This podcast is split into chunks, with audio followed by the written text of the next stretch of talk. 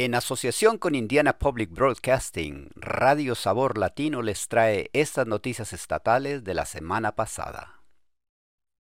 Nuevos datos muestran que cerca de 221.000 estudiantes de Indiana luchan con el ausentismo crónico. El Departamento de Educación de Indiana dice que las escuelas de todo el estado tienen un problema de asistencia. El departamento presentó nuevos datos de asistencia y discutió posibles soluciones en una reunión de la Junta de Educación del Estado de Indiana.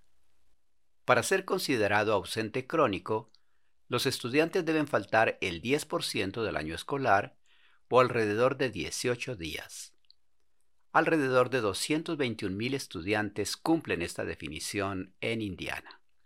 IDOE informa que la tasa de ausentismo crónico en Indiana disminuyó ligeramente el año pasado, pero sigue siendo casi el doble de los niveles anteriores a la pandemia.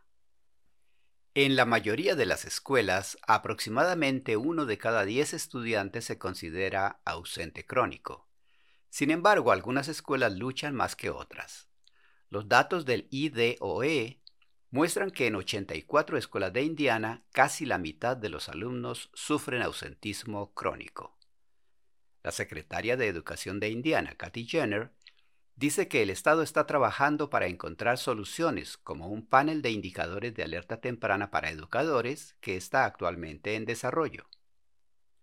Nuestro plan es ponerlo a prueba en algunas escuelas este año escolar y nuestro objetivo es tenerlo listo, disponible para que todas las escuelas lo usen el próximo año escolar.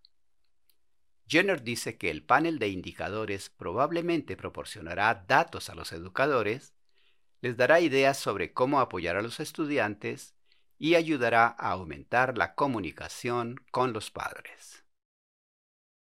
Algunas condonaciones de préstamos federales para estudiantes están sujetas al impuesto sobre la renta de los estados y condados. Este mes se reanudan los pagos de los préstamos estudiantiles federales y algunos prestatarios pueden ser elegibles para la exención o la condonación de préstamos. En Indiana, algunos podrían ver miles de dólares a su favor en el impuesto sobre la renta estatal si son elegibles para la condonación de préstamos estudiantiles. La cantidad exacta depende del tipo de condonación del préstamo, el condado en el que vive y el saldo restante de cualquier préstamo parcialmente perdonado.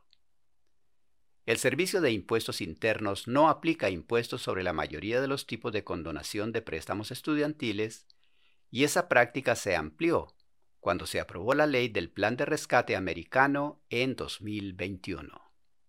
Ese mismo año, los legisladores de Indiana aprobaron una disposición que requiere que ciertos prestatarios de Indiana paguen el impuesto sobre la renta bruta ajustada sobre el saldo de los préstamos perdonados federalmente entre 2021 y 2025. Los prestatarios no tendrán que pagar impuestos estatales sobre los préstamos condonados por incapacidad total y permanente o ciertos tipos de planes de amortización para obtener más información, el Departamento de Hacienda de Indiana recomienda ponerse en contacto con su administrador de préstamos estudiantiles. Un programa estatal de banda ancha anima a los Hoosiers que cumplan los requisitos a solicitar acceso a Internet de alta velocidad. Un programa estatal de banda ancha está ayudando a los habitantes de Indiana a conectarse a Internet. El programa de conectividad de Indiana tiene como objetivo proporcionar servicios de banda ancha a los habitantes de Indiana que carecen de ellos o están insuficientemente atendidos. Danny Spinner es el director ejecutivo de la Oficina de Asuntos Comunitarios y Rurales de Indiana, que creó el programa de conectividad de Indiana. Según Spinner, la última ronda de adjudicaciones proporcionó más de 550 mil dólares a los habitantes de Indiana que cumplían los requisitos para acceder a la banda ancha. Spinner afirma que este programa es importante para los consumidores, ya que en el pasado los programas de la OCRA estaban dirigidos a los proveedores. Él dice que el enfoque en los consumidores en este programa ha tenido un impacto real para los Hoosiers en las zonas sin Internet de alta velocidad. Hemos tenido familias que están conectadas ahora y su calidad de vida ha aumentado y han dicho, ya sabe, nosotros estábamos dispuestos a mudarnos o irnos, pero ahora que tenemos esta conexión, estamos aquí y vamos a seguir siendo viables aquí en Indiana.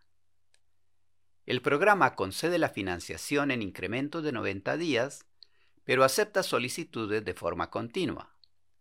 Spinner anima a aquellos que no están seguros de si son elegibles que utilicen la herramienta en línea de OCRA o se pongan en contacto con la organización para verificar la elegibilidad. Estas noticias fueron traídas a usted a través de una asociación de Indiana Public Broadcasting y Radio Sabor Latino, traducción proporcionada por El Puente. Volveremos la próxima semana con más noticias.